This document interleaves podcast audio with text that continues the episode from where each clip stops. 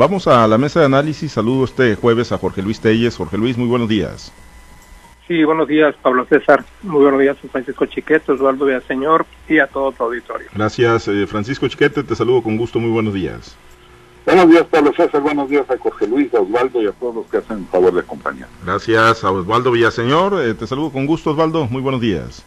Muy buenos días, profesor César. Buenos días, Chiquete. Buenos días, Jorge Luis. ¿Listos? Muchas gracias, gracias. Pues vamos a los temas, hay, hay varios, ¿no? Se está moviendo rápido, ahora sí que como dicen el tablero, en la, en la política sinaloense, los reacomodos que se empiezan a dar luego de las elecciones del pasado 6 de junio en función de los resultados, ¿no? Para algunos, pues eh, resultados eh, muy satisfactorios, para otros una debacle electoral, un control de daños y pues los movimientos que empiezan a surgir, ¿no? Eh, algunos pues recogiendo los escombros y viendo cómo van a reconstruir la casa destruida y es el caso del revolucionario institucional Jorge Luis donde bueno ya esta semana se dieron dos movimientos que bueno pues nos pueden denotar más o menos o nos pueden dibujar la, la ruta que podría seguir y quién se estaría quedando no con, con lo poco que queda dentro del partido revolucionario institucional para buscar una, una reconstrucción en la ruta del 2024 y esos dos eh, movimientos que se dieron esta semana es pues la rápida muy muy prematura de, definición de quién será el próximo coordinador parlamentario de la bancada del PRI, que hasta donde se tiene entendido, bueno, hasta donde se, dio a conocer eh, en base al cómputo final, pues va a tener ocho diputados el, revolucionario institucional, una bancada de ocho diputados, siete plurinominales, uno de mayoría relativa, salvo que cambien las cosas en base a algunas impugnaciones de las que vamos a platicar también un poquito más adelante. Pero bueno, Ricardo Madrid, secretario de Desarrollo Social, hombre de todas las confianzas del gobernador Kirin Ordaz Coppel, eh, sería el coordinador y otro hombre de las confianzas del gobernador Kirin Ordaz Coppel va a la Secretaría General del Partido Revolucionario Institucional. Recordar que con la salida de Chuy Valdés Palazuelos, bueno, Cintia Valenzuela por prelación pasa a la presidencia interina y eh, bueno, pues ahí queda vacante la Secretaría General, la va a ocupar o la ocupa desde ayer ya Sergio Jacobo Gutiérrez. Pues, ¿qué, ¿qué, tenemos que leer, Jorge Luis, de estos eh, movimientos? El gobernador, pues, eh, quedándose ya con, con, los hilos y las riendas de lo poco que queda del PRI en Sinaloa. Pues mira, a mí lo que me parece muy, muy acertada la decisión es la de Sergio Jacobo. ¿Por qué? Porque se mueve rápido el gobernador ahí, pues para, para que se borren esos rumores en el sentido de que ya no le interesa cómo va a dejar Sinaloa, ¿no? Está viendo rápido al, al, mover a Sergio Jacobo a la Secretaría General, evidentemente eh, semanas o meses, no sé cuánto, va a ser el presidente del Comité Directivo Estatal del PRI, eso no hay vuelta de hoja. Quizás una vez que termine su responsabilidad como diputado, él entrega el día 30 de, de septiembre, porque el 1 de octubre entra la nueva legislatura, ahí termina su responsabilidad como coordinador de la mayoría PRI, de la mayoría, de la diputación PRI en el Congreso del Estado. Y bueno, pues ya quedaría con todo el tiempo disponible para, pues como tú dices, ¿no? A ver qué reconstruir ese partido, ¿no? Un partido vapuleado, maltrecho, sin dinero, desacreditado y todo lo que tú quieras ante la opinión pública. No va a ser fácil, pero pues se manifiesta aquí, ¿no? Se ha criticado mucho al gobernador, que le dio la espalda al PRI, que lo dejó solo, que, que, que no hizo lo que de, debería de haber hecho, que, que, dejó correr las cosas, en fin, una serie de señalamientos se han dado contra el gobernador. Y bueno, pues con esto yo creo que el gobernador quiere demostrar que no, que si le interesa, pues ahí está una, una decisión muy rápida en cuanto a en cuanto a estructurar de nueva cuenta el PRI. Y lo de Ricardo Madrid, aunque es una decisión muy lógica, como tú lo dices, me parece pues eh, precipitado, ¿no? O sea, no precipitado porque finalmente pues él, él, él, iba a ser, evidentemente, ¿no? De los ocho que están ahí es el hombre más cercano al gobernador, no existe ninguna duda. Y yo creo que aunque el gobernador no hubiese tomado la decisión, yo creo que los ocho diputados hubieran votado a favor de, de él para que fuese su coordinador. Pero en este momento prematuro, ¿por qué? Porque no hay nada que hacer, o sea, ¿qué se va a hacer? ¿Qué se va a hacer en este momento si no son diputados todavía?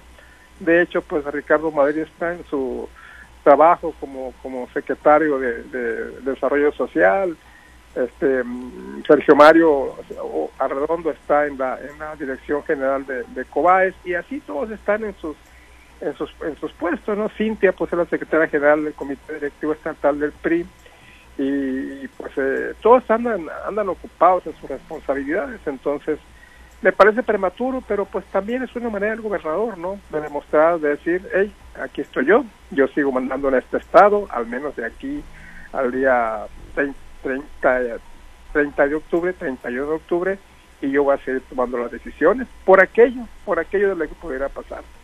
Sí, efectivamente, no digo y finalmente pues es la única la única fuente de poder político que podríamos decir tiene el Partido Revolucionario Institucional y va a tener de aquí a que termine la administración de Quirino Ordaz, como bien lo plantea Jorge Luis, el 31 de octubre. Chiquete, pero bueno, eh, pues es obvio que en el escenario no se ve ningún liderazgo emergente, ¿no? Que, que, le pueda disputar ese, ese poder o ese control en este momento al gobernador Quirino Ordaz Coppel, pero de manera soterrada muchos periodistas lo dicen, que hay una gran inconformidad con, con el gobernador, porque bueno, al ser vapuleados, al ser avasallados en Sinaloa por, por Morena, por su movimiento y por pues también los poderes fácticos en algunas zonas, pues el gobernador no, no metió ni, ni siquiera las manos, ¿no? Lo vieron muchos periodistas siempre muy ajeno en este proceso electoral. Pues sí, sí existe ese ámbito, ese ambiente, pero también es cuestión de tiempo, es cuestión de ver a qué hora les cae el 20 de que no le pasó al gobernador, les pasó a todos. No solo son las pérdidas administrativas, eh, políticas, sino la, desestructuración del, del Partido Revolucionario Institucional que ya tenía muy poco en realidad. El problema del PRI es que se ha venido convirtiendo en un partido de cuadros, no en un partido de masas ni de bases. Y esto se demuestra con el tipo de personajes que están llegando. Eh, ¿Quién es Ricardo Madrid? Pues es un muchacho que ha despuntado ahora por la confianza que le dio el gobernador que seguramente va a hacer un buen trabajo en, el frente de la bancada porque pues tiene los conocimientos técnicos y los conocimientos eh, teóricos para, para esto. El asunto es a qué base responden. Lo mismo Sergio Jacobo. Fue una verdadera hazaña la que hizo Sergio Jacobo Gutiérrez como coordinador de una, una bancada mínima ante una mayoría aplastante y sin embargo dio la pelea legislativa, generó temas, este, detuvo algunas otras eh, iniciativas de, de, la bancada mayoritaria y pues no se extrañó tanto en la mayoría porque con esos pocos que tenían hicieron el ruido suficiente como para captar la atención e incluso tener momentos de protagonismo. Pero ya como dirigente de partido es un dirigente de cuadros, no es un líder de masas, no es un líder de bases que pueda, del que puedas esperar que reorganice las estructuras, los comités seccionales, que canalice a los simpatizantes, que pueda rescatarlos las inconformidades que se puedan ir generando con el ejercicio de gobierno que viene. Entonces el PRI pues está destinado por lo menos en este mediano y largo plazo hacer un partido testimonial, hasta esperar el, momento en que surja ese líder providencial, que es lo que el país también está incurriendo en, en líderes providenciales que solamente ellos puedan hacer las cosas. Creo que les queda efectivamente un, un tramo largo de muchas dificultades al PRI, ya hay quienes incluso dentro de esas estructuras hablan de la necesidad de refundar ese partido, cambiarle las siglas, eh, darle una nueva personalidad, pero bueno, eso se viene planteando desde hace mucho y se llega a la conclusión de que cuál es el caso si van a ser los mismos. Ahora, Osvaldo, eh, pues el gobernador, eh, pues eh, ¿para qué quiere un partido en escombros? ¿Va a reconstruir la casa? O sea, está, estaría perfilando, pues en lo que le queda de, de, de, poder eh, político operando o ya una vez en su salida, eh, pues con su, las posiciones que, que, estaría acaparando, ¿no? Si se da finalmente lo de Sergio Jacobo subiendo a la presidencia del partido una vez que se vaya Cintia Valenzuela como diputada local, pues para, para qué querría el gobernador Quirino Ordaz Coppel un, un partido pues ya tan eh, en su salida para eh, un partido pues tan resquebrajado como quedó el Partido Revolucionario Institucional en Sinaloa. Mm, buenos días. A ver, eh, una cosa es que el gobernador eh, del estado termine su mandato constitucional el día 31 de octubre y el día 1 de noviembre amanezca ya como un exgobernador pero su responsabilidad de gobernador se acaba dos años después.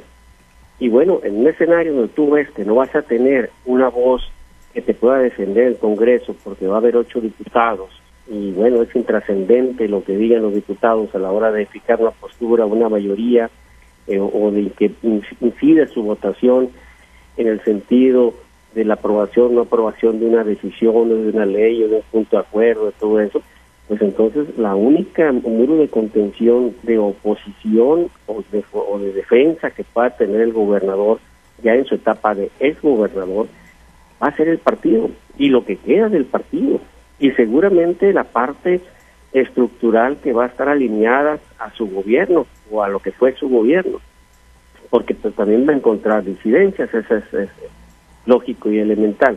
Entonces yo creo que va a ser interesante ver si le va a interesar al gobernador mantener una estructura del PRI, lógicamente replanteada en un reordenamiento que se tiene que hacer indudablemente, porque bueno, mantener la estructura como se tiene el día de hoy del partido es una estructura muy costosa, echen de pluma las nóminas, echen de pluma a lo que cuesta el gasto operativo, gasto corriente de, los, de las puras inmuebles, de la pura infraestructura que tiene el partido, sin dejar de ver y dejar de lado la operación política, es una estructura muy costosa. La pregunta es quién va a costear y cómo van a costear esos gastos para que el PRI siga siendo un instituto que se convierta o que pueda ser un verdadero contrapeso en un estado donde no va a haber contrapesos, hay que decirlo, no va a haber contrapesos. Entonces yo creo que sí va a ser eh, de valía y de mucho interés, no solamente para el gobernador, sino para otros actores, tener el control del partido. Además, ahora hay que preguntarnos, ¿solamente van a querer o van a poder? Es el, poder, yo creo que es donde está la gran interrogante. De que muchos van a querer tener el partido, pues claro que lo van a querer tener. Al final de cuentas vas a asegurar las pluris para el 24 mínimamente, como sucedió en el Partido Acción Nacional en el pasado.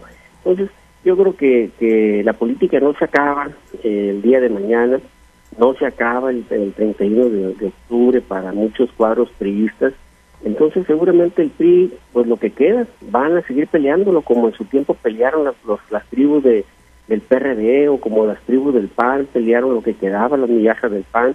Pues lo que quedó del PRI, pues seguramente lo van a pelear más de uno también. Bueno, pues vamos a ver quién, quién tiene los arrestos, ¿no? Si alguien decide pues disputarle ahorita en esta etapa o se esperan hasta el final al gobernador, pues el control político que ya está, ya está retomando, ¿no? Tanto en el Partido Revolucionario Institucional como en la coordinación de la, de la bancada. Y hablando del Congreso local, eh, Jorge Luis, otro, otro tema ahí que nos planteabas y nos sugerías y sí me parece bastante interesante, ¿no? El de la paridad de género en el Congreso del Estado de Sinaloa pues eh, vamos a tener, de acuerdo a los cómputos finales y a la distribución que se hizo de, de, las diputaciones plurinominales, bueno, por mayoría ganaron más mujeres, ¿no? Eso, eso, eh, ahí está el dato eh, ganaron 13 mujeres por mayoría relativa y 11 hombres de los 24 distritos electorales del estado de Sinaloa, 13 y 11. Y se pensaba que en función de la paridad de género, de tener un Congreso paritario, igualitario, equitativo, con 20 hombres y 20 mujeres, pues así se daría la distribución, ¿no? Y que obviamente más hombres recibirían diputaciones plurinominales para cuadrar un 20-20, sin embargo no, se hizo una distribución de 10 plurinominales en base a la lista, no se hizo ningún ajuste de género, en base a la lista se asignaron 10 diputaciones plurinominales a los diferentes partidos y 6 diputaciones, eh, 10 diputaciones plurinominales de mujeres y 6 diputaciones plurinominales para hombres, con eso pues ya se, cubren las 16 pluris y, y se tienen los 40 diputados, entonces Vamos a tener en la próxima legislatura, si es que no hay modificaciones, porque sí, sí se han hecho algunos planteamientos de parte de los inconformes, tendríamos una legislatura en la sexagésima cuarta con 23 mujeres diputadas, o 23 mujeres eh, y 17 hombres, o sea, eh, no se cuadraría la paridad de género. Si hubiera habido menos mujeres eh, por, por mayoría relativa, pues lo más seguro es que sí se hubieran cuadrado los listados, ¿no? Pero bueno, Jorge Luis, pues la paridad de género, pues nada más aplica, ¿no? Cuando quedan en desventaja las mujeres, todo parece indicar. Bueno, siempre se pensó que los hombres iban a ganar la mayoría de las diputaciones de mayoría relativa. Por eso es que se cuidó mucho que las listas de representación proporcional las encabezara siempre una mujer. Esa es una explicación, ¿no? Al por qué hay 23 eh, mujeres y, y, 17, y 17 hombres. En, Entonces, hasta ahorita la, la conformación de la Cámara está como lo dio a conocer el Instituto Estatal Electoral el pasado domingo. Y el Instituto Estatal Electoral no va a modificar su dictamen, no lo va a modificar a menos que venga una disposición del Tribunal Estatal Electoral.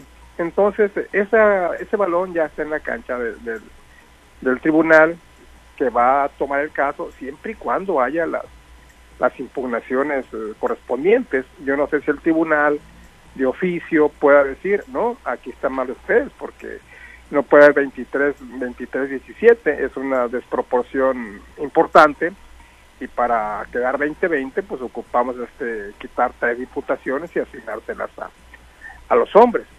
Pero pues eh, para los partidos, pienso yo, es mi criterio, la cosa sería que ellos no van a perder nada porque eh, se complicaría si a un partido le quitas una diputación para hacer a otro, ahí sí habría muchos problemas. Como el PAN, por ejemplo, que está pidiendo una diputación más, que al parecer se le quitarían al PRI, y aquí, bueno, ya los aliados ya se van a comenzar a pelear. Estas son suposiciones que yo he escuchado, tesis, teorías, no hay nada, se tiene que presentar inconformidad ante, el Tribunal Estatal Electoral, pero bueno, sí es cierto, ¿no? O sea, yo creo, mi criterio, que la paridad debe ser igual, ¿no? Para hombres y mujeres, que no aplica únicamente en el caso de mujeres. Y en este caso, el problema también es que no se puede hacer ajustes solo en las diputaciones de representación proporcional. En la mayoría relativa ya, ya nada puedes hacer. Si, si hubiesen ganado las 24 mujeres, así queda. O si hubieran ganado los 24 hombres, así queda. Entonces los ajustes son en las diputaciones de representación proporcional y pues lamentablemente únicamente son 16, 16 para acomodarse entre los partidos que tienen derecho a esas diputaciones. Ahí está el problema, pero hasta el momento no hay ninguna, no he sabido yo de impugnaciones, seguramente sí las va a haber, más allá que causó un poco de revuelo esto en las redes sociales, esta este, esta tesis, esta eh, aparente impugnaciones que van a presentar ante el tribunal. Lo que yo no sé es quién las va a presentar. Si los hombres que sientan que por eso les va, les va a tocar los que están, por ejemplo, en una posición abajo de la lista en cuanto a los que sí tuvieron derecho a diputaciones, pues podrían ser ellos, ¿no? Porque por los partidos les daría, yo creo, exactamente igual, a menos que tuvieran mucho interés en impulsar alguno de sus cuadros. Los partidos lo que les interesa es que no les vayan a quitar diputaciones o al contrario, que le den más, pero pues esto crearía un problema con los partidos, más si son los partidos que estuvieron coaligados en la elección pasada. Sí, algunos estudiosos ¿no? de, la materia electoral, del derecho electoral, nos han dicho que, que, sí sería altamente probable ¿no? que prosperara una impugnación, claro, si alguien la presentara eh, en ese sentido, ¿no? Eh, atacando el tema de la distribución de las plurinominales, porque bueno, el precepto de la paridad de género no indica que, no indica textualmente que, que aplica nada más cuando los hombres queden sobre representados, que sea el ajuste, sino que sería un ajuste de paridad y que en realidad sí tendría que haber ajustado, sí tendría que haberse ajustado la distribución de los plurinominales eh, para que quedaran 20 y 20 diputados en total de los 40 que va a tener la, la sexagésima, eh, sexagésima cuarta legislatura. Es decir, si ahorita se distribuyeron 10 plurinominales para mujeres y 6 para hombres, tendrían que haberse distribuido 7 plurinominales para mujeres y 9 diputaciones plurinominales para hombres, atendiendo a que, bueno, 13 distritos por mayoría los ganaron mujeres y 11 los ganaron hombres, chiquete, pero bueno, pues esto, esto de la paridad de género llegó para quedarse, hay un avance notable, indiscutiblemente, de las mujeres, y qué bueno que han venido avanzando durante mucho tiempo, se les obstaculizó, se les relegó, pero bueno, el concepto de paridad de género finalmente nos está atendiendo, ¿no? una participación paritaria. Cuando empezó esta insurgencia de las mujeres para conquistar espacios, eh, y empezó siendo exitosa, aunque sea tímidamente, muchos hombres en son de broma decían, bueno, pues es que va a llegar el momento en que haya una cláusula que garantice al hombre una representación, ya no equilibrada, sino una representación por lo menos. Pues llegó ese momento. Y pues yo escucho estos planteamientos de detalles que técnicamente son irreprochables. El caso es que en estos momentos lo que priva es una una especie de moda de, decisión afirmativa que beneficia a las mujeres. Y así hemos visto cómo eh, convenciones internas de los partidos para elegir candidatos que son ganadas por hombres, pues los tribunales las devuelven para que sean mujeres las, candidatas en aras de ese equilibrio. Y, y, hemos visto también una situación muy curiosa. En 2016, en la legislatura anterior, se designó, designó el Partido Acción Nacional a un hombre como presidente de la Comisión de Equidad y Género, el diputado Yamuni, Juan Pablo Yamuni. Y hubo una movilización tal de mujeres de todos los partidos, no solo del PAN, del PRI, de, Morena, para que fuese una mujer la que encabezara ese, ese, esa comisión, que fue necesario dar marcha atrás a esta decisión del PAN, que ya había sido avalada por las comisiones correspondientes, y entonces apareció una mujer.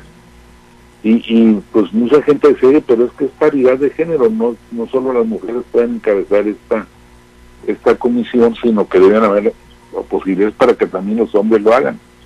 Pues no, no hubo poder humano que sostuviera a Juan Pablo Yamuni en esa presidencia.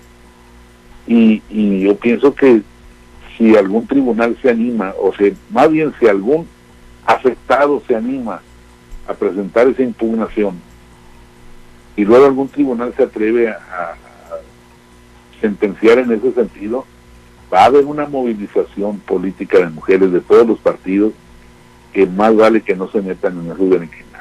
Sí, estamos, eh, Osvaldo, en la etapa donde pues es políticamente muy, muy incorrecto, ¿no? Ir en contra de pues, los espacios que conquistan las mujeres, ¿no? Y digo, el avance es notorio, el avance ha sido significativo, ha sido a base de mucha, de mucha lucha, de mucho esfuerzo, de muchas batallas, pero bueno, el concepto es participación paritaria y, bueno, no se estaría cumpliendo en la próxima legislatura, Osvaldo.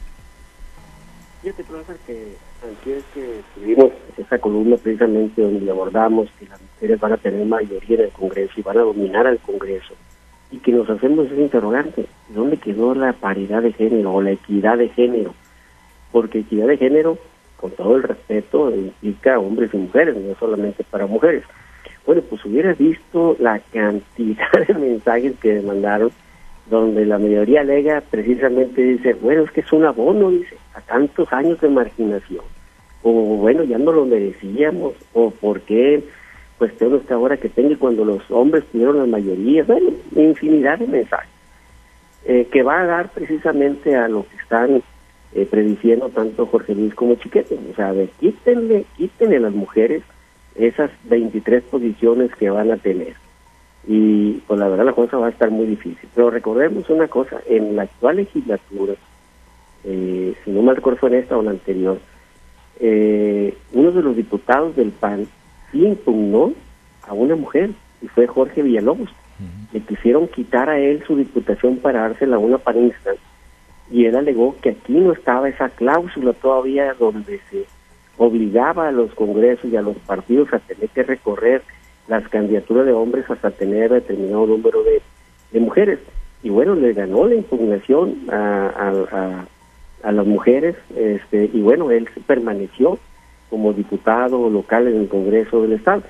Entonces, eh, ahora pues va a ser sintomático. Vamos a ver si ahora los hombres maltratados y ninguneados se atreven a impugnar eh, a las mujeres por tener una mayoría dentro de la conformación del Congreso. Yo creo que vale más dejarla así, hay que llevarla bien con las mujeres, se lo merecen, este, tienen por primera vez efectivamente mayoría y dominio del Congreso, pues vamos a ahora mejor a dejar y dejar ver de qué son capaces de hacer las mujeres por el bien de Sinaloa. No, pues lo que pueden hacer ya en la próxima legislatura con la mayoría que van a tener, pues modificar la ley para que diga que cuando les beneficie a ellos la, el tema este de la distribución, eh, pues digo, no, no, no, no se haga ningún ajuste, ¿no? Pero hoy la ley dice que debe ser una participación equitativa y paritaria, e insisto, no es desdeñar los avances, no es quererles quitar méritos ni posiciones, efectivamente hay una deuda histórica con las mujeres, pero pues bueno, en su momento no estaba legislado, hoy está legislado y la legislación dice que es una participación equitativa y paritaria. Pero bueno,